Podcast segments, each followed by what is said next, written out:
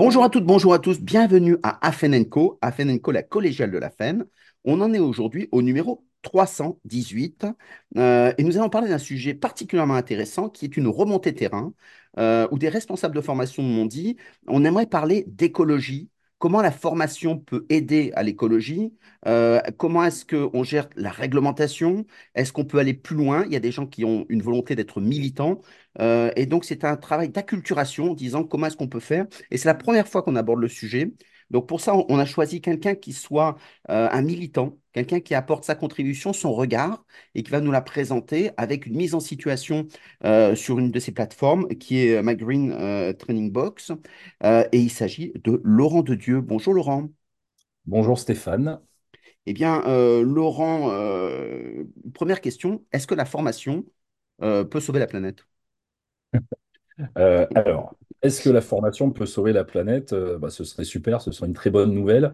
Euh, sauver la planète, je ne sais pas. En tout cas, elle peut y participer. la formation peut participer à sauver la planète. Elle peut y participer en, développant des parcours de, formation plus responsables de par, de leur contenu et aussi par, par leur impact.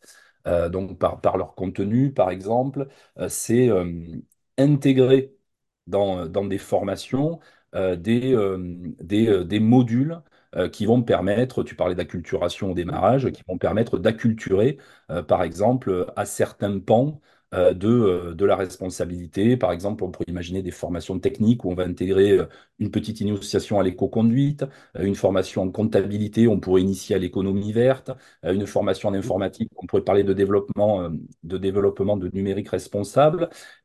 donc, elle peut, elle peut jouer, elle peut jouer comme ça. Et il y a aussi sur les impacts, en essayant d'identifier les impacts de ces formations et en essayant de réfléchir à comment réduire ces impacts. Donc, alors, bien sûr, le, rôle de la formation, c'est de former, donc mettre en forme.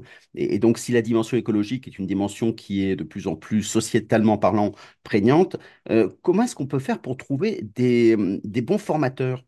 Parce qu'un bon formateur management, on, a des références. Un bon formateur, euh, est-ce qu'il faut prendre des zadistes il faut, euh, il y a plusieurs, euh, il y a plusieurs, il y a plusieurs solutions. hein. On peut, euh, on peut effectivement, ça peut être une bonne occasion aussi pour acculturer ses propres équipes Oui, pédagogiques. très bien. Et ça peut être une, une occasion pour un formateur, un très bon formateur en management, qui donc sera un très bon pédagogue, de s'acculturer par exemple à, quel- à quelques pans de, de la RSE et de les intégrer dans ses formations et de s'acculturer lui-même en fait.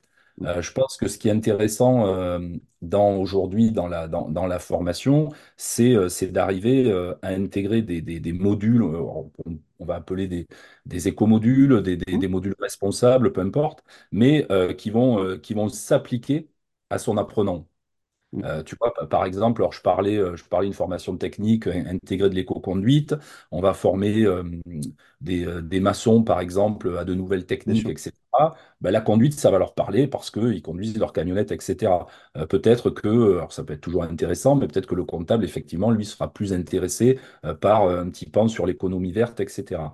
Et sinon, ça peut être aussi des, formations où on va, intégrer deux intervenants et le second ou la seconde intervenante sera, sera elle ou lui, déjà acculturé à cette thématique-là, en fait. Et alors, sou- souvent, ce qui revient euh, comme, information et comme demande, c'est le calcul de l'empreinte carbone. Alors, d'abord, qu'est-ce que le- l'empreinte carbone? Euh, alors ça, c'est la, la, la, euh, la question, la question piège, non? Alors en fait, l'empreinte carbone, c'est un indicateur où on, mesure la, quantité de gaz à effet de serre qui sont relâchés dans l'atmosphère par l'activité humaine.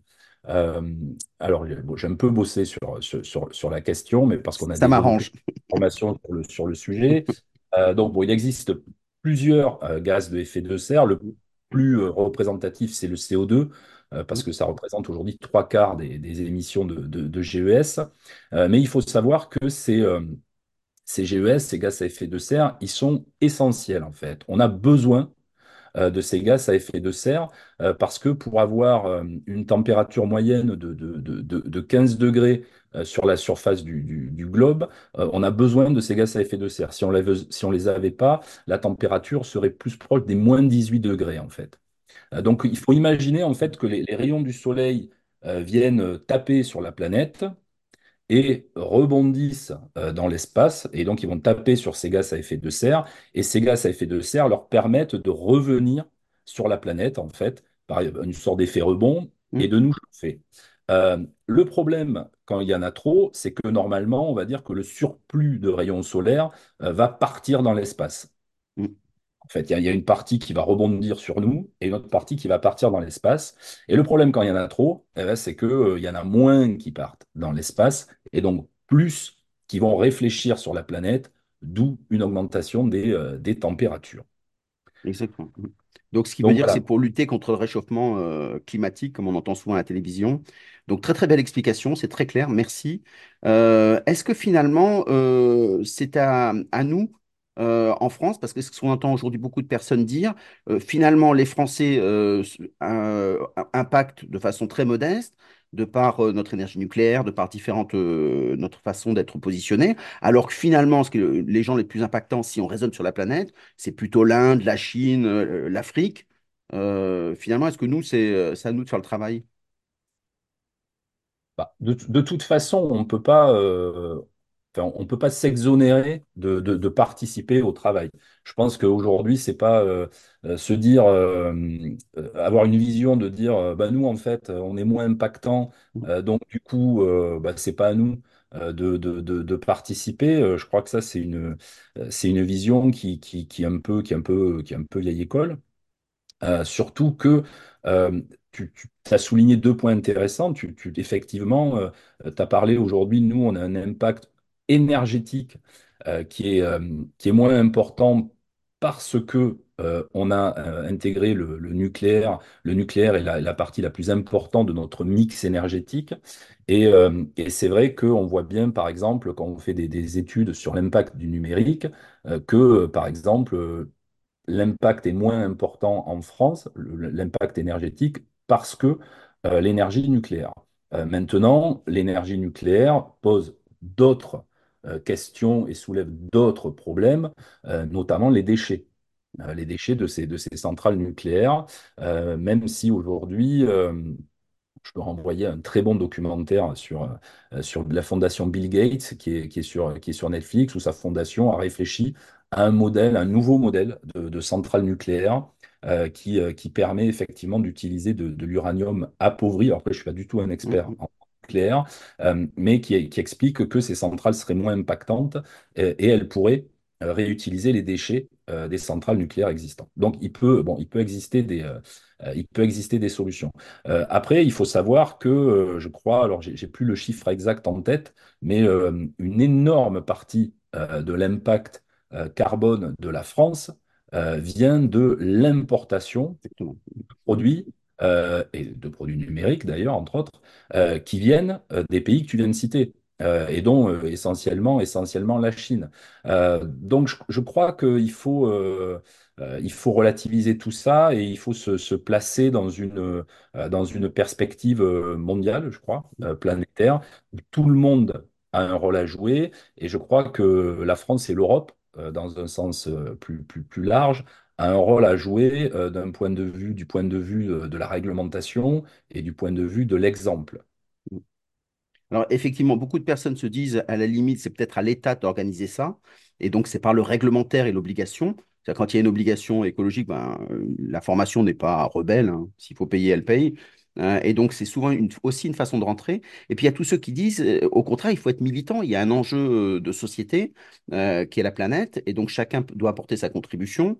Euh, toi, tu dirais aujourd'hui dans les entreprises que c'est plus la peur de la, du gendarme ou c'est plus le côté militant que tu entends? Alors euh, aujourd'hui, il n'y a pas un véritable gendarme euh, sur le, numérique responsable. Il y a des, obligations en ce qui concerne l'accessibilité. Euh, des, si- si vraiment on est sur le numérique, hein, mm, euh, je parle vraiment de- du numérique, euh, il y a des, il y a y y une réglementation sur l'accessibilité, notamment euh, pour les, les sites Internet des, des acteurs publics et euh, des, euh, des grosses entreprises.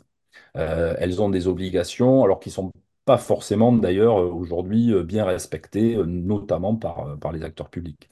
Euh, mais il n'y a pas une, une, une vraie réglementation là-dessus, donc il n'y a pas de, il y a pas de gendarme. mm, Maintenant, il y a effectivement euh, en France euh, des acteurs, plusieurs acteurs, des, des entreprises, des, des- des collectivités, euh, des grosses entreprises, des petites entreprises, des acteurs de l'éducation euh, qui, euh, qui sont, euh, qui sont investis euh, pour mm. essayer de, faire progresser, euh, de faire progresser les choses sur, sur l'impact du numérique et euh, notamment au sein d'un institut qui s'appelle l'Institut du numérique responsable, l'INR, euh, qui a été euh, qui a été, euh, entre autres, euh, créé par, euh, par l'Université de La Rochelle. Et, euh, et dans cet institut, on va retrouver euh, euh, des, grosses collectivités, euh, de grosses entreprises, de petites entreprises. Nous en faisons partie. Euh, et donc, il y a des, il y a des réflexions là-dessus. Euh, maintenant, je crois, malheureusement, effectivement, que c'est... et là, c'est très. Est-ce que c'est très franco-français? Je ne sais pas. Mais en tout cas, c'est effectivement le, le- gendarme qui fera, qui fera vraiment agir les, les- choses et, et l'impact économique. Mm. Euh, est-ce que, demain, euh, aujourd'hui, euh, selon, aujourd'hui, il y a un peu déjà de, RSE dans les, dans les appels à projets. On, nous demande dans les appels d'offres, dans les appels à projets. Maintenant, ça pèse combien en fonction des appels d'offres? Peut-être 5 points. Bon, si demain, on est sur, une notation plus importante et on demande, des, actions plus mm. Et qu'on n'est pas sur du, sur du greenwashing, Ouais, euh, euh, ben, euh, effectivement, je, je pense que là, on commencera à toucher du doigt quelque chose d'intéressant et de plus, de plus impactant, mais dans le bon sens. Au- au- Aujourd'hui, il y a beaucoup de, de personnes qui disent, euh, nous, on veut bien faire des, des bonnes choses, mais on ne sait pas bien comment ça fonctionne. Est-ce que ça serait pas le temps d'avoir des indicateurs euh, pour dire, par exemple, celui-ci est fort, euh, un fort un- un- un investissement dans l'empreinte carbone, celui-ci un faible, et donc nous, ça nous permettrait de choisir à, à prix à peu près équivalent. Mais aujourd'hui, il n'y a pas ces indicateurs-là qui sont, sont communiqués. Est-ce que c'est pas ce qui manque? Oui, oui, oui. Bah, il y a- alors, il y a pas mal de, il y a pas mal de, de- de- de travaux de recherche hein, dans, Mm, dans mm, ce sens. euh, mesurer. Aujourd'hui, euh, par exemple, euh, il y, a quand même des impacts qu'on peut mesurer. On peut mesurer les transports, l'énergie. il, il existe pas mal de, calculateurs carbone. le gouvernement en a un, hein, qui permettent, qui permettent de mesurer ça. Mesurer l'impact du, du numérique. mm, C'est plus, c'est plus compliqué. Euh, en tout cas, ce qu'on sait, c'est que euh, aujourd'hui, en France, le numérique, ça, c'est 2,5% euh, de l'empreinte carbone de la France. Donc, ça représente, ça représente il y a une étude ADEME qui est sortie là-dessus, 17,2 euh, milliards de, de CO2 et 20 millions, de- 20 millions de tonnes déchets. Hein, donc, c'est une étude de 2023 euh, par, par l'ADEME. Euh, et c'est vrai que aujourd'hui, par exemple, on parle beaucoup du transport comme mm, étant une- une- un, un gros émetteur de, de CO2, euh, mais aujourd'hui, le numérique, c'est euh, c'est un impact équivalent à l'aviation civile. Là, on est à l'échelle mondiale mm, et, euh, et on table sur, sur un impact qui va dépasser les transports d'ici 2025-2030. mm. Euh, donc on est, on est quand même sur, sur quelque chose de, de- de très impactant, mais effectivement qui est, euh, qui est difficile, euh, qui est difficile à, à- à évaluer. Et, euh, et c'est vrai que la pollution digitale, digitale elle est, elle est insidieuse parce qu'on ne la voit pas. Euh, la la fumée qui sort des, de- des pots d'échappement, tu, tu, ça, tu arrives à la voir. Les, les- les poubelles qui s'amoncellent, ça, tu arrives à le voir. Par contre, euh, la pollution digitale, euh, bah, ça, clairement, on ne le voit pas et on ne se rend pas compte de cet, de cet impact-là. Et Ce, euh, ce que montrait l'ADEME aussi, c'est dans cette étude, me semble-t-il, c'est que c'est plutôt le produit lui-même qui est le premier, et donc les, les éléments qui composent le produit, qui sont générateurs d'impact carbone ou, ou par rapport aux usages. Est-ce que c'est vrai? Alors, si on est, euh, si on est sur, sur l'objet, Ouais. effectivement, c'est la fabrication qui est le, c'est le, dans le cycle de vie de l'objet, c'est le, le plus impactant. Euh, Donc l'achat, pour être clair, l'achat de l'ordinateur. Ouais, l'achat de l'ordinateur, parce que pour, euh, est-ce que, est-ce que tu connais le, le, le, le poids euh, le poids de, le, le- le poids environnemental, on pourrait dire, Mm. d'un ordinateur portable? Eh bien, ma réponse est non. Bien. Alors, je, je- je- je Ouais, vais te très bien, merci. Euh, pour, pour- pour fabriquer un ordinateur de, de 2 kg, donc un, Mm, un ordinateur portable, tu vas utiliser 800 kg de matières premières, 240 kg de combustible fossile, 22 kg de produits chimiques et 1,5 tonnes d'eau mm, pour fabriquer un ordinateur. Donc, euh, c'est évident que euh, quand tu achètes un ordinateur, ça a un impact. Et si tu changes d'ordinateur ou de smartphone euh, ou de tablette tous les quatre matins, tu, tu, tu, tu augmentes cet impact, tu augmentes cet impact négatif. Et, et ça, c'est, clairement, si on, on se recentre sur, sur la formation, mm, euh, aujourd'hui, euh, une formation sans outils numériques, ça n'existe pas. mm. Donc on n'est pas, on n'est pas, et là je ne fais même pas de distinguo entre la- le, présentiel ou le distanciel. On utilise des outils numériques. Euh, Autrement on- dit, si tu avais un premier conseil, tu dirais ne rachetez plus des appareils nouveaux, euh, reconditionnez vos anciens appareils. Ça pourrait être un Par, conseil. par- par exemple, par exemple, un premier conseil, en tout cas, ce serait de, de réfléchir à sa politique d'utilisation euh, des, euh, des outils numériques, en fait.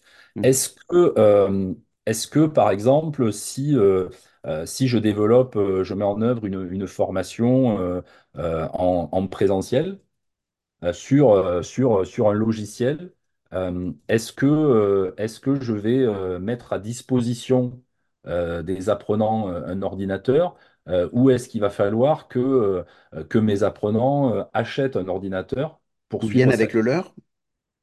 Ça, ça peut être, ça peut être une solution euh, Mm, qui vienne effectivement avec, avec le leur. Mais est-ce que leur, euh, est-ce que leur, euh, leur ordinateur va être adapté euh, pour suivre, pour suivre cette formation. Euh, donc, donc c'est évident que, que, que l'achat, euh, l'achat, c'est une, c'est quelque chose, l'achat de produits, mm. c'est un, c'est, c'est un diamètre, enfin, c'est, c'est à prendre en considération, c'est très important. ouais. Alors, quand, quand tu l'abordais justement, euh, pour rester dans le concret, est-ce que finalement, il vaut pas mieux tout faire en numérique, en distanciel, avec un Zoom, Teams ou euh, en visioconférence, plutôt que de voir l'empreinte carbone de tous ces gens qui, par exemple, montent à la capitale, euh, donc le transport, l'hébergement, qu'est-ce qu'il vaut mieux faire? Oui, Tout, tout numérique? oui, il vaut Ah, mieux. d'accord. Oui. Non, c'est vrai, autant le dire, ouais. ouais, non, mais, non, mais en fait, c'est- alors c'est c'est- c'est intéressant. Euh, donc moi, je suis ingénieur pédagogique numérique depuis, depuis 20 ans. Et, euh, et quand j'ai commencé euh, ma, ma- ma- ma carrière, euh, donc j'ai toujours travaillé sur des, sur, plutôt sur des domaines durables. J'ai travaillé dans les énergies renouvelables, dans la gestion des déchets, etc. Et, et j'étais, il y a 20 ans, très content de, de faire de la formation à distance parce que j'étais persuadé Mm, que mon impact était moins important parce qu'on ne se déplaçait pas, on se déplaçait moins et on n'imprimait pas de papier. Euh, donc, euh, voilà, c'était il y a 20 ans, je trouvais ça super. Aujourd'hui, euh, alors, il n'y a pas beaucoup d'études là-dessus, mais il y en a une première qu'on a faite, l'an- qu'on a fait l'an dernier avec un bureau d'études qui s'appelle Hublot, qui est un bureau d'études parisien et qui est, qui est un acteur assez, assez important dans le numérique responsable en France. Et justement, on a voulu faire une première étude. Alors, en toute humilité, hein, parce qu'on n'avait pas les, on pas les moyens de, de faire une étude euh, incroyable, mais en tout cas, on a fait une première étude euh, sur les, les- les- les impacts de la, de la formation numérique. Et euh, cette étude nous a permis, en fait, de, du fait que oui, je peux te répondre effectivement oui, c'est mieux de faire que du numérique au fond, mais c'est pas une raison pour, pour le faire mieux, parce qu'on peut quand même améliorer l'impact du numérique parce que ça a quand même un impact. mm, Parce que, en fait, le, quand tu réfléchis en termes de formation en présentiel ou en distanciel, euh, c'est pas parce que tu fais du distanciel qu'il n'y a pas de transport, forcément. Et, et ça, euh, on se rend compte que euh, euh, tu- si tu as un groupe d'apprenants mm, et que, bah, par exemple, un de tes apprenants, chez lui, il n'a pas, euh, il a pas une bonne connexion Internet, par exemple. Euh, donc, euh, il va se déplacer, peut-être sur le lieu de formation ou dans un tiers-lieu, je ne sais pas, mm. pour, pour être, pour être en mesure de suivre sa formation. Euh, peut-être que, euh, que ton apprenant, euh, il a un ordinateur et euh, sur cet ordinateur, euh, les ressources pédagogiques numériques euh, que tu as développées euh, ben, fonctionnent pas bien en fait. Mm, Donc du coup, euh, cet apprenant, euh, ben, il va, il va, il va se déplacer aussi pour accéder à un ordinateur qui va lui permettre de suivre sa formation. Et, euh, et là, en fait, tu te rends compte que tu, tu multiplies, euh, tu, tu- tu rajoutes en fait, tu rajoutes mm, des, des- des impacts. Et dans cette étude, on s'est, intéressé à, à trois scénarios en fait. Donc on est parti d'abord sur une temporalité commune, une heure de formation.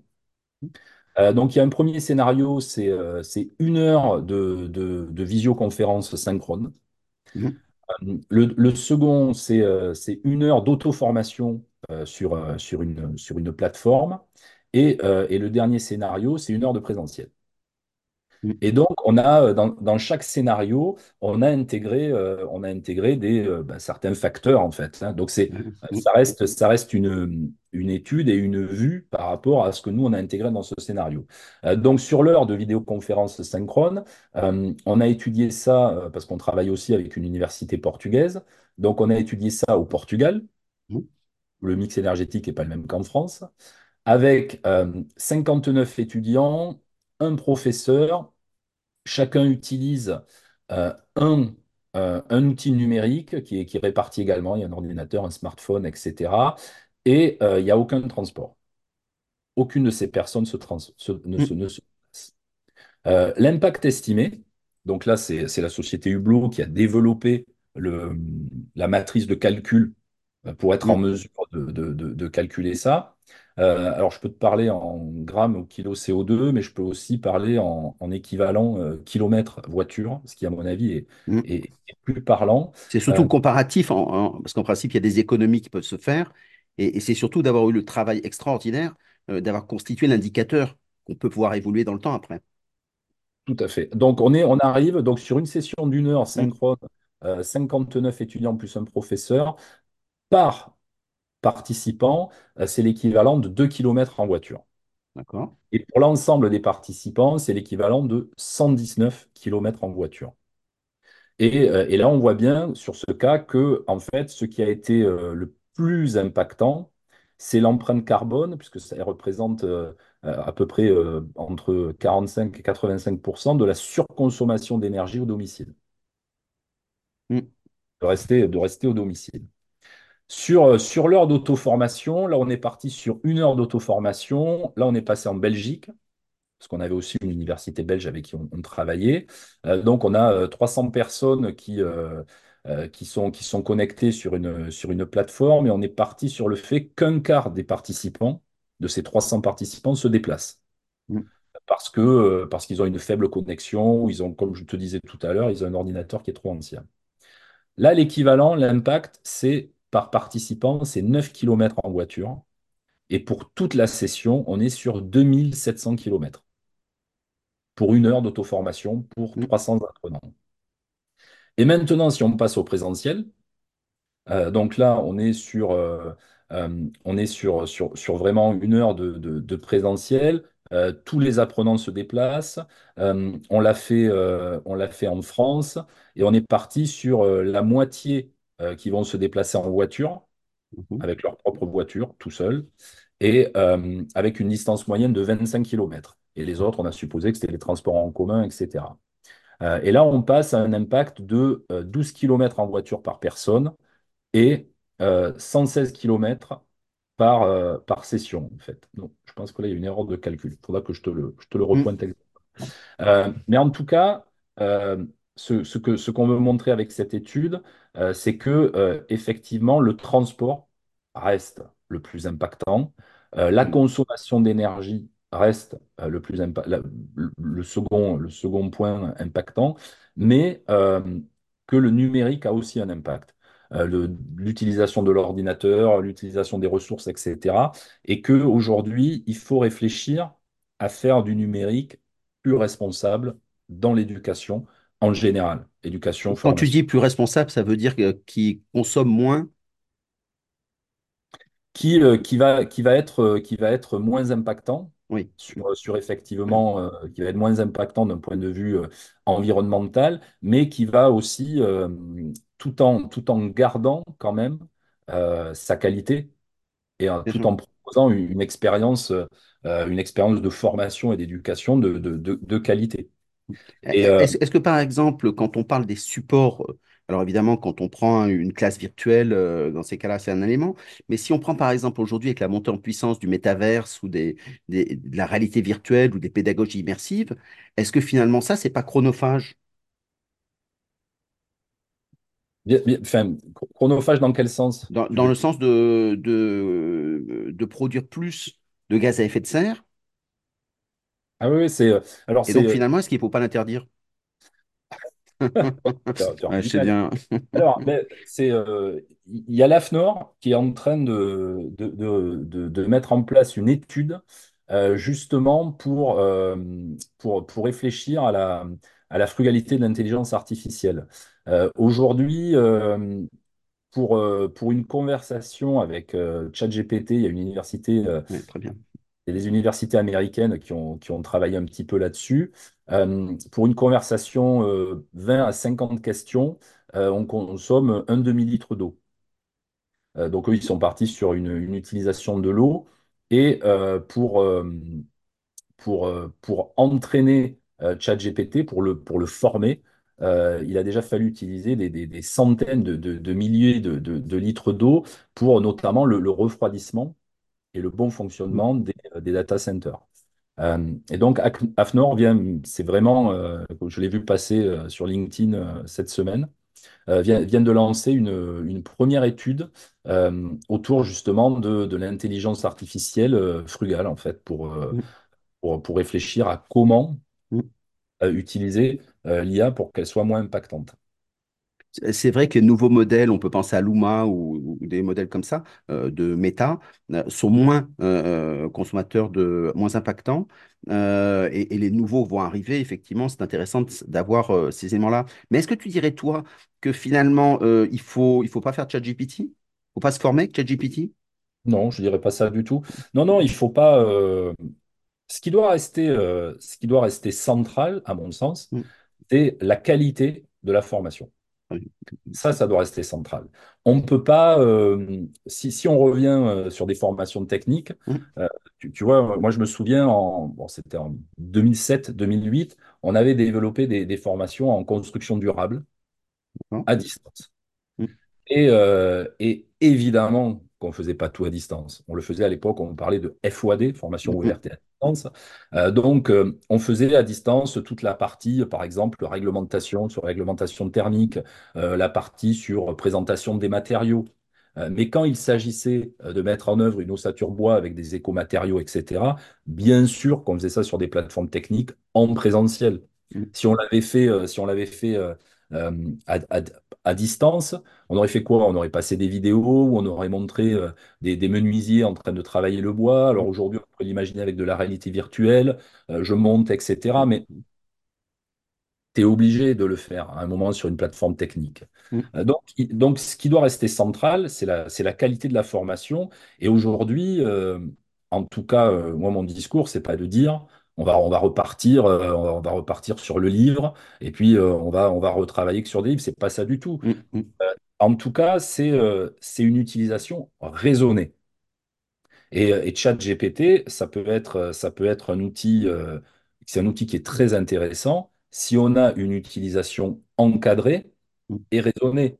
C'est comme, euh, par exemple, la réflexion, elle est, elle est plus large que ça, mais euh, moi je dis souvent, je prends l'exemple de, euh, il y a une grande différence entre produire une vidéo pédagogique que euh, produire une vidéo toute mignonne avec des chats qui se font des câlins que tu vas envoyer sur les réseaux sociaux. Mm. Ben, ça, ça dépend l'objectif, hein. mais peut-être que, en tout cas, tu peux te dire, c'est pas la même façon d'avoir un impact. Mm. Mm. Donc, ça, veut dire effectivement tu n'es pas décroissant en disant, euh, parce que c'est aussi une question que certains utilisent en disant, euh, finalement, c'est une façon de lutter contre ce progrès euh, technologique qui interroge beaucoup en formation. Donc, toi, tu dis, bah non, il faut arriver à marier les deux, non? Oui, bah oui, il faut arriver à marier les deux parce que de toute façon, je, je, je, je- pense pas qu'on peut, qu'on peut arriver d'un point de vue sociétal à, à- faire table rase sur, euh, sur tout ce qui a été fait euh, et dire euh, on retourne, on retourne dans les cavernes. Et euh, surtout que les cavernes, alors tu vois, si on fait une il- référence il fait froid, Platon, surtout en hiver. euh, ça peut être, ça peut être un lieu d'aliénation. Donc, euh, bon, Hum, absolument. non, non, il faut, euh, il faut, mais il faut en tout cas, euh, ce qui est important à mon sens, euh, c'est euh, déjà d'acculturer. Les, euh, les, les Alors, utilisateurs. euh, justement, quand tu, euh, on a beaucoup de responsables de formation qui nous écoutent. Euh, quand tu as un responsable de formation qui dit, moi, je suis prêt à être militant, euh, tu lui dis, on commence par quoi, concrètement? Bah, on, on commence, euh, on commence par aller sur Green Training Box. Je plaisante. Donc, bah, en tout cas, nous, on a, on, on est, on est une entreprise de, de learning, on est une, on est une entreprise de formation. Euh, et euh, quand on s'est intéressé au, intéressé numérique responsable, on a été euh, frustré euh, de ne pas trouver de réponse dans notre, dans secteur. En fait. Euh, donc, on a, on s'est formé au numérique responsable hum, en interne. Et, et quand on a un peu audité des, des formateurs sur le numérique responsable, tout le monde nous parlait que plutôt de, de développement informatique, tu vois. Hum, Et euh, moi, je leur disais, mais attendez, nous, euh, on n'est pas des développeurs informatiques, quoi. Enfin, moi, ça m'intéresse, enfin, ça m'intéresse pas de savoir euh, comment on développe des outils, comment. Bon. Nous, on est un organisme de formation et on produit des, des contenus numériques. Euh, donc, donc, on a fait, euh, donc, ils nous ont fait un peu quelque chose à façon, euh, mais il a fallu que nous, on travaille de notre côté. Et, euh, et en fait, on a travaillé euh, en parallèle sur, cette étude, sur le numérique responsable, et euh, on a, on a défini, on, a défini le cycle de vie d'une, formation, d'une formation qui va intégrer du numérique. Et, et, ce cycle de vie, en fait, aujourd'hui, si tu prends le cycle de vie d'un produit, euh, en gros, tu as cinq étapes. Tu as les matières premières, l'extraction de matières premières, euh, la fabrication, la distribution, l'utilisation et la fin de vie. Et on a essayé de transposer ça en formation euh, et de, recontextualiser ces, cinq étapes par rapport à la, création d'une formation numérique qui peut être en présentiel, en distanciel, etc. Euh, donc clairement, on a une première phase qui va être, euh, qui va être la conception et qui est l'étape d'ingénierie euh, de formation. Euh, et là, ça permet, ça permet de, de- de- de définir un cadre déjà et de commencer à se poser, pour les responsables formation ou les voilà, de, de se poser les bonnes questions quand on commence à réfléchir aux modalités pédagogiques. Autrement dit, pour, pour le dire un peu différemment, c'est un peu comme la, la, la frise du climat, les faire réfléchir sur l'ensemble du cycle de vie du produit, les informer, tout simplement, qu'ils s'approprient l'outil, euh, pour après les, leur aider à produire. Tout à fait, pour les aider à initier en tout cas une, réflexion dans leur, dans la création de leur parcours de formation. Euh, et donc, tu vois, dans l'ingénierie, on peut déjà commencer à statuer sur ces histoires. On sait que les transports, c'est le plus impactant. Mm, Euh, donc, on sait qu'il vaut mieux faire du, du distanciel. Euh, donc, déjà, on peut, on peut réfléchir sur une formation. Qu'est-ce qui peut se faire à distance et qu'est-ce qui peut se faire en présentiel? Euh, et, et là, je ne dis pas du tout qu'il faut tout faire à distance, pas du tout. mm, Euh, mais euh, c'est clairement, aujourd'hui, nous, quand on conseille des, des, des- des clients sur l'utilisation de nos contenus numériques, réfléchir sur cette utilisation-là, en fait. Et on leur dit, utiliser les contenus numériques en amont euh, d'une formation en présentiel euh, pour, euh, pour acculturer, pour mettre tout le monde au niveau, pour, pour leur faire appréhender des, des points qui vont vous éviter de leur balancer un PowerPoint pendant 4 heures Est-ce que cette acculturation s'accompagne aussi d'un audit? C'est-à-dire le fait d'être capable d'aller voir comment, dans leur pratique actuelle, où ils en sont, ce qui permet après de définir peut-être un programme, des objectifs, des choses comme ça. Est-ce que ça a du sens? Ça pourrait, ça pourrait. Aujourd'hui, il n'y a pas, euh, y a pas, euh, y a pas de- des actions d'audit euh, formalisées là-dessus. Mais ça pourrait tout à fait, effectivement, c'est quelque chose qui pourrait très bien s'intégrer dans Calliope, par exemple. Bien sûr. Mm, Dans Calliope, on pourrait ajouter une, une dimension là-dessus. Et, et donc, si on continue les phases, tu vas, tu vas avoir une phase 2 qui va être la fabrication, la mm, fabrication de la formation, l'ingénierie pédagogique. Donc, dans cette ingénierie pédagogique, ben justement, euh, qu'est-ce que je vais, euh, qu'est-ce que je vais utiliser?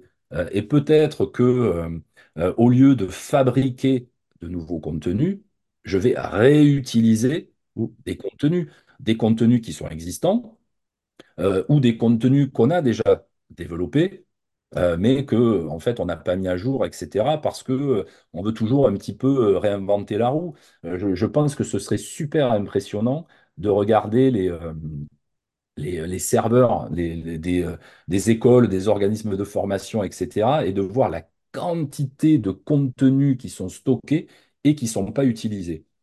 Euh, mais ça permet de se poser des questions et ça Et permet, c'est par c'est exemple, là, dans cette partie production, quand tu disais ChatGPT, aujourd'hui, si je veux créer un programme sur une matière que je ne connais pas bien, je peux demander à ChatGPT en l'espace de quelques minutes, si je fais un- une, demande qui est assez calibrée, euh, de me faire le programme, de me donner les sous-parties, de façon à ce que j'ai les matériaux, alors qu'avant, euh, on peut même produire les, PDF, si on prend des extensions euh, dans la foulée, en, en 10 minutes, c'est fait.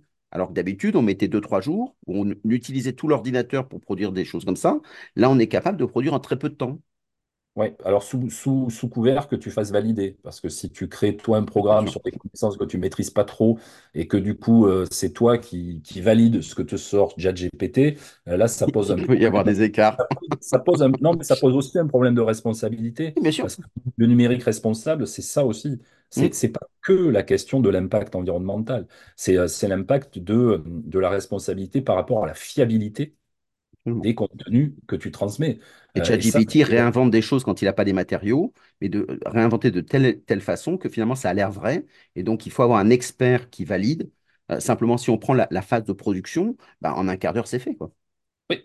Ah oui, oui, non, mais tout, tout à fait. Nous, on travaille, tu sais, pour la, pour la création de nos formations, on travaille euh, avec des, des experts scientifiques et techniques. Euh, Mmh, pour créer une formation, parfois, on travaille avec un expert, parfois 30 experts à l'échelle européenne. Et, euh, et, euh, et c'est clair que c'est beaucoup de temps de travail. Enfin, je veux dire, c'est énorme en mmh, quantité de travail. Euh, mais, euh, mais effectivement, ils sont perfectibles aussi, mais ChatGPT est très perfectible. Donc, utiliser, à mon sens, hein, sans encadrement et validation, c'est euh, du, du suicide pédagogique. Mmh. Et E- peut. Est-ce que produire un challenge quand on a des formateurs, alors les petits organismes de formation, mais surtout les grosses structures, est-ce que finalement, quand on a des formateurs, est-ce que tu as entendu parler de challenge euh, éco-responsable? dans la formation, Oui, non. Non, non, non, peut-être que, peut-être que ça existe. hein. Je, Mmh, je pense qu'aujourd'hui, le... Si les gens qui nous entendent ont des matériaux, n'hésitez pas à le donner. euh, alors à la fois, on transmettra et on redonnera dans les notes de l'émission. Aujourd'hui, il y a des, euh, il y a des, il y a des formateurs. Alors, à mon sens, plutôt dans des, euh, plutôt des, plutôt dans des petites structures, des formateurs occasionnels, etc., des Mmh, consultants, euh, qui, voilà, c'est, mais c'est assez diffus, euh, la mmh, réflexion euh, autour du, du numérique responsable. Et, et je pense d'ailleurs que ce serait intéressant de l'organiser, mmh, de l'organiser au national, mmh, peut-être, peut-être comme une branche de l'INR, peut-être, peut-être comme une branche de, des acteurs de la compétence, peut-être comme une, je sais pas, bon, mais, Ou au moins un badge pour les différencier. Ouais, mais en tout cas, qu'il y ait une réflexion euh, à, à l'échelle nationale pour, euh, pour, pour, pour pousser ça. Euh, et et- et c'est vrai euh, il y a les formateurs, mais il y a aussi, parce que tu, tu vois, sur, sur une, sur une, dans un cycle de vie, il y a aussi l'utilisation du produit. oui, Et, et, et- tu vois, c'est une action de formation. Il faut aussi prendre en compte son utilisation. Et il faut que si tu développes une formation éco-responsable, euh, tu dois sensibiliser tes apprenants mmh, à utiliser cette formation, euh, euh, pourquoi elle a été développée comme ça. Tu dois aussi développer, sensibiliser les formateurs qui vont utiliser ces contenus-là, euh, qui ont été développés par les ingénieurs de formation, les qui ingénieurs souvent pédagogiques sont ceux qui permettent de pousser les contenus. tout à fait, Mmh, mmh, tout à fait. Donc il faut les et il y a aussi tout un travail. nous, je vois par exemple dans le dans le digital learning de aujourd'hui on a euh, donc on a une démarche nous de création de contenu pédagogique mmh, euh, qui euh, qui est qui est responsable. On est voilà on est vraiment très très impliqué là-dedans. On vient de sortir la nouvelle version de notre plateforme qui est la première plateforme. On a été soutenu par l'ADEME. C'est la première plateforme qui est réalisée dans une démarche d'éco-conception. Alors, tu vois, je fais très attention mmh. Je ne dis pas qu'elle est éco-conçue. Je l'ai dit il y a quelques mois et je me suis fait taper sur les doigts par les, les consultants qui nous ont dit, ils nous ont dit, faut pas dire ça, euh, il faut dire qu'elle est réalisée dans une démarche d'éco-conception. Euh, et c'est une démarche qui, qui s'articule autour d'un référentiel, euh, ce qui est le, le GR 491. Alors, c'est pas rien à voir avec les chemins de grande. Le, le, le GR 491, c'est un référentiel qui a été, euh, euh, qui a été mis en place par, euh, par l'Institut du numérique responsable en France, et c'est l'équipe de référence de conception responsable de services numériques, euh, qui s'appuyait sur 491 bonnes pratiques. Aujourd'hui, il y en a, il y en a un peu plus, et on a été, on a été audité par rapport à ce référentiel-là, et on a obtenu un bon score de 87,92%. Notre première plateforme était à 48%. Mais on a aussi réfléchi à ce qu'on met sur Mm, notre plateforme. Parce qu'au fond, c'est ça le plus impactant. Oui. C'est les ressources numériques. Et, euh, et c'est là, tu, tu vois, qu'il faut une, une acculturation des, euh, des formateurs, des équipes pédagogiques, etc. Parce que, euh, par exemple, on a, on a fondamentalement changé notre façon de créer des vidéos pédagogiques. Aujourd'hui, tout ce qui pouvait être euh, aller filmer sur site, faire des, mm, des- des vidéos en 4K, etc., euh, ben, c'est terminé en fait. On est, on est passé sur des, des vidéos beaucoup plus sobres. Euh, donc, beaucoup plus mm, sobres, il faut acculturer mm. tes apprenants, tes équipes pédagogiques, tes clients qui te disent euh, c'est beaucoup plus sobre. Oui, mais Voire même de demander aux apprenants eux-mêmes de se filmer Comme ça, ça évite effectivement qu'une équipe se déplace, parce qu'on voit beaucoup de ce qu'on appelle le learner generated content, où c'est eux qui filment, et puis après, on envoie ça sur, euh, sur le cloud. Ça permet effectivement de pouvoir être retraité au niveau national, mais ça permet d'avoir euh, des, des apprenants eux-mêmes qui sont acteurs. Est-ce que c'est quelque chose ça, qui ça est peut, ça peut économe être intéressant, mais euh, ben, là, tu vois, on est, on est encore sur l'utilisation. Il faut fixer des règles. Oui, absolument. Tu je vais te donner un, un exemple. Je ne cite pas de, de, de clients, euh, mais, euh, mais tu vois, par exemple, nous, ça nous arrive euh, quand nous, nous- des clients nous disent, Ah, regardez, on a, on a filmé euh, une visio, euh, une visio, etc. On aimerait l'intégrer dans la formation, etc. C'est une formation qu'on a fait en visio. Super. Sur le principe, euh, super. Le coup, tu te retrouves avec une formation qui va durer, une vidéo qui va durer euh, 2-3 heures qui n'est pas édité, euh, avec euh, un quart d'heure au démarrage. euh, est-ce que Jean-Pierre est arrivé? Catherine est là? Michel, je t'entends pas bien, etc. Et, et ça, en fait, c'est poussé sans, sans coupe, sans rien, etc. Et, et clairement, ça prend de la place sur des, sur des serveurs et ça impacte. Et, et pour le coup, d'un point de vue pédagogique, c'est pas pertinent, en fait. Ouais, mm, mm, Ça sert à quoi cette vidéo? Il y a combien de personnes, ils vont regarder le, le- le début, ils vont s'arrêter en fait. mm. Ils vont dire, voilà, mais attends, ça commence Et, jamais. euh, bon. et- et- et quand on voit ça, c'est de un à 3 entre une vidéo retravaillée et une vidéo à l'état brut, où il y a toutes les données, donc ce qui fait que c'est une économie dans les usages aussi. Donc il faut, il faut Mm, s'occuper de, des utilisateurs en fait, de l'utilisation de ces formations-là. Et, euh, et, et ensuite, un, un paramètre qui est, euh, qui est ultra important, c'est la gestion de la fin de vie. Des, euh, des contenus numériques, en fait. Et ça, Mm, euh, la gestion de la fin de vie, euh, alors je parlais tout à l'heure euh, des serveurs qui sont remplis de, de, de contenus inutiles. Com- Combien de, de, clients je rencontre qui me disent pff, on ne sait même plus tout ce qu'on a en fait. complètement. On en a tellement, on a tellement de, de contenu qu'on ne sait même plus. Bon, mais déjà, ça peut commencer là, Mm, par faire le, le tri dans ce qu'on a. Mais en tout cas, la fin de vie, elle s'anti- elle s'anticipe dès la première phase de ce cycle de vie, en fait. Euh, parce que, euh, clairement, euh, je développe un contenu pédagogique sur, sur une, une- des données chiffrées, par exemple. mm, Sur, voilà, ça c'est un bon exemple. Je sais que dedans, je vais intégrer beaucoup de données chiffrées, etc., qui vont être, qui vont devoir être mises à jour ça. Mm, régulièrement. mm. Est-ce que la vidéo ou le podcast, mais bon, la vidéo est plus impactante, donc partons sur la vidéo. Est-ce que la vidéo est le meilleur outil pour, euh, pour créer ces contenus-là? Je sais que je vais devoir les mettre à jour souvent. Mm, Euh, donc ça va demander euh, toute une organisation euh, et, et un impact en fait parce que je vais garder euh, la V1, la V2, la V3, la V4, la V5, etc. Je vais stocker beaucoup de vidéos, je vais stocker beaucoup de rush sur quelque chose que je vais devoir mettre à jour fréquemment. mm. Est-ce que il vaut, il vaut pas mieux se dire bon mais là je vais là je vais faire un PDF en fait. Mm. Avec une infographie, ça marche très très bien. C'est très visuel. Mm. Alors, c'est moins, c'est moins sexy parce que sur PDF, moi, je préfère avoir mes vidéos. Oui, oui. Mm. Mais là, d'un point de vue pédagogique et d'un point de vue euh, impact, eh ben, ton PDF, c'est plus pertinent en fait. Euh, donc, on garde, comme tu dis, on va rajouter une infographie, on garde la qualité au cœur euh, de, de- de ma formation, mais je réfléchis à mon impact et je, réfé- je réfléchis à mes mises à jour. Mm. Euh, et surtout, euh, on enlève, euh, on, on enlève tout, tout ce dont on ne se sert pas et, et on, on réfléchit quand on crée une formation, les, par exemple les, les supports PowerPoint. Mm. Tu, c'est, des fois, c'est fou de, de- de voir quantité de slides euh, qui sont envoyés euh, sur, sur, sur deux heures, par exemple. Mm. Euh, euh, alors, bon, déjà, ça- et, et tu, et tu vois, ce qui est drôle là, dans ce qu'on dit, c'est que la responsabilité questionne la qualité pédagogique, en Oui, fait. C'est, effectivement. parce que tu peux, tu te dis, bon, en fait, mon PowerPoint, il est super impactant, déjà. Euh, j'ai rien compressé, etc. Il fait euh, je sais pas combien de mégas. euh, euh, bon, en plus, j'ai promis à tous mes apprenants que j'allais leur envoyer après la formation. euh, donc, je leur envoie à tous euh, par email parce que j'ai Mm. pas encore stocké Mm. sur un cloud. Et, euh, et en plus, d'un point de vue pédagogique, euh, bon, je pense qu'aujourd'hui, euh, je vais pas, je vais pas faire une révolution si je dis que tout le monde en a un peu marre de, de, se- de- de prendre du- des centaines de slides de PowerPoint pendant Mm. toute une journée assis derrière une chaise. Il vaut mieux travailler l'interactivité et, et l'échange, l'échange en formation et la, la participation.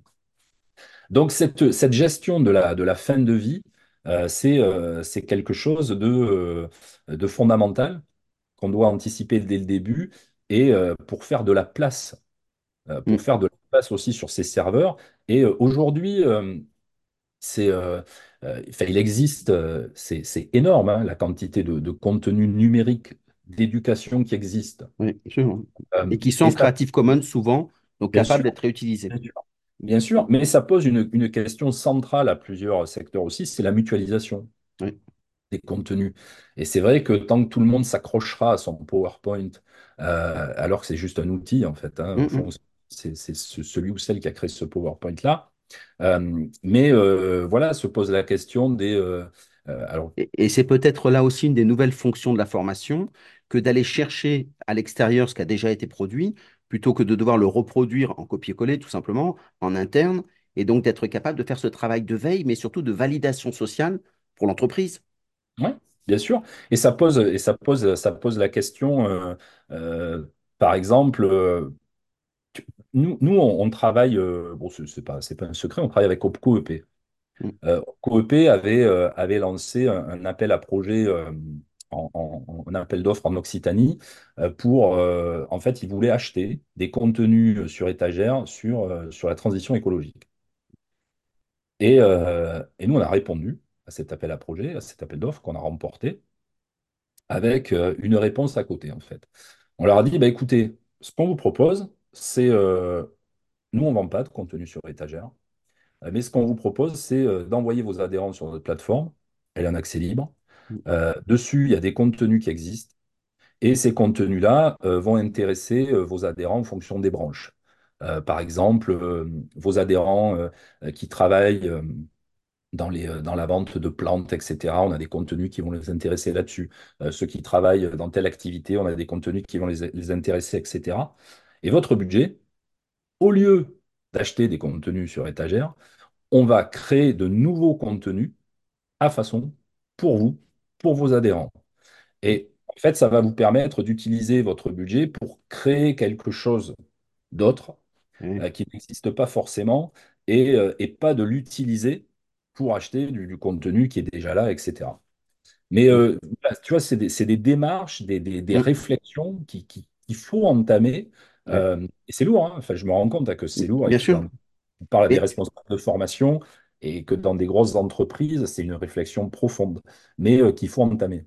Exactement. C'est ça qui est formidable dans ce que tu dis. C'est à la fois, euh, c'est pas le tout écologique parce qu'il y a une idée, à un moment, la formation c'est fait pour former, donc il y a une idée de performance, et derrière de réinterroger toute sa pédagogie et prendre prétexte de l'écologie ou d'autres choses pour réinterroger sur la nouvelle façon dont les gens apprennent, parce que les demandes sont nouvelles, et donc ça, ça révolutionne complètement. Et donc la vraie problématique, c'est comment est-ce qu'on le fait tout en douceur lorsqu'il n'y a pas encore d'obligation, mais c'est cette logique de transformation euh, qu'il faut enclencher. Et donc ça, c'est important. On parlait d'acculturation, il y a plein de façons de, faire.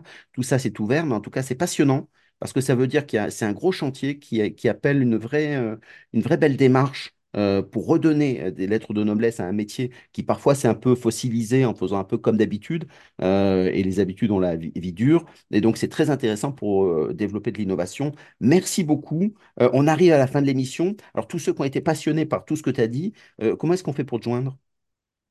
C'est très simple. On peut, on peut, on peut me joindre via My Green Training Box, hein, Hein qui est, qui est notre site internet et notre, notre plateforme de formation. Et d'ailleurs, sur, sur notre site internet, vous pourrez retrouver le livre blanc euh, de l'étude sur les impacts de la formation numérique dont j'ai parlé. Alors bon, ça fait 100 pages, hein, mais c'est euh, c'est, très intéressant à lire. Et, euh, et si vous créez votre compte euh, gratuitement sur la plateforme, vous avez aussi des contenus euh, sur le numérique responsable, par exemple, sur nos pratiques. On a créé une formation sur nos pratiques à nous, euh, ce qu'on fait. Et vous avez aussi une formation d'introduction au numérique responsable pour les acteurs de, l'éducation. Vous pouvez y accéder en français, en anglais, euh, même en portugais.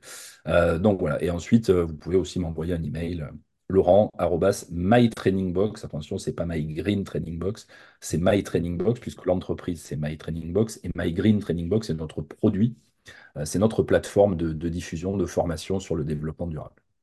Merci beaucoup tous ceux qui sont intéressés pour avoir un conférencier qui ouvre à ces sujets-là, mais qui peut aller jusqu'aux pratiques euh, terrain. Donc, on a trouvé Laurent de Dieu. Merci beaucoup.